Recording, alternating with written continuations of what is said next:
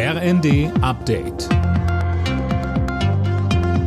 Stündlich neu. Auf den Punkt informiert.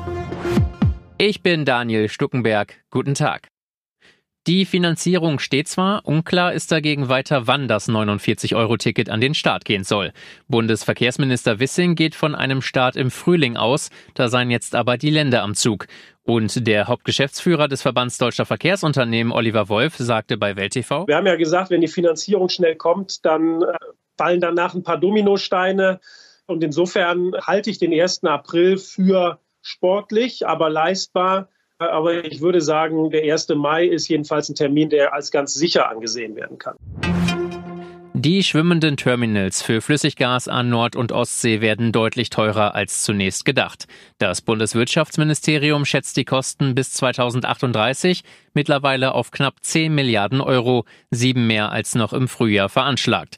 Derzeit sind in Deutschland sechs Terminals angedacht, fünf davon im Auftrag der Bundesregierung. Ziel ist, sich von russischen Gasimporten unabhängiger zu machen.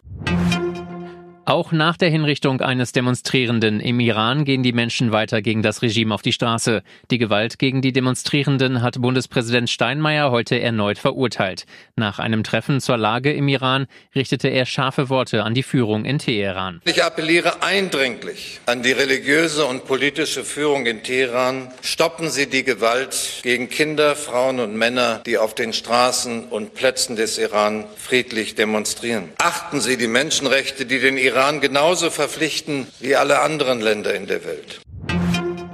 Das Wort des Jahres 2022 ist Zeitenwende. Das teilte die Gesellschaft für deutsche Sprache mit. Kanzler Scholz hatte den Begriff im Zuge des russischen Angriffskriegs auf die Ukraine benutzt. Begründung der Jury, der SPD-Politiker habe den Ausdruck neu geprägt.